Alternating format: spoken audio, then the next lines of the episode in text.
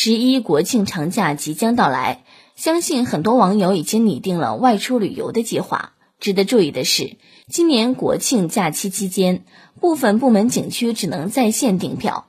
今年十一长假期间，十个只能在线订票景区包括北京故宫、成都大熊猫繁育研究基地、安吉云上草原、苏州拙政园、苏州狮子林、贵州黄果树景区。成都都江堰、乐山峨眉山、成都青城山、武汉黄鹤楼，其中都江堰、青城山、峨眉山单日分别限量五点四、二点五和三点一五万人。想要去的游客提前网上购票是王道。上述只是列举的只开通线上购票的比较知名的景区，实际上只支持线上购票的景区可能不止这些，大家需要提前做好功课。此外，还有一些知名景区也有限流的，例如重庆长江索道单日限流一点八万人，西安秦始皇兵马俑博物馆单日限量六点五万人，西安华山等景区单日限量两万人。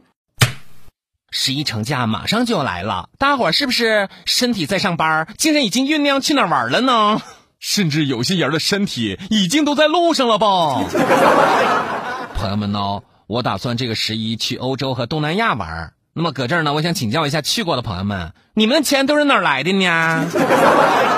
啊，我和我的祖国一刻都不能分割，嗯，所以我是绝对不会出国旅游的。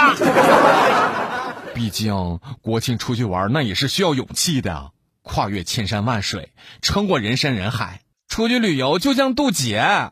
所以国庆游还不如在家里吃点花生油哈。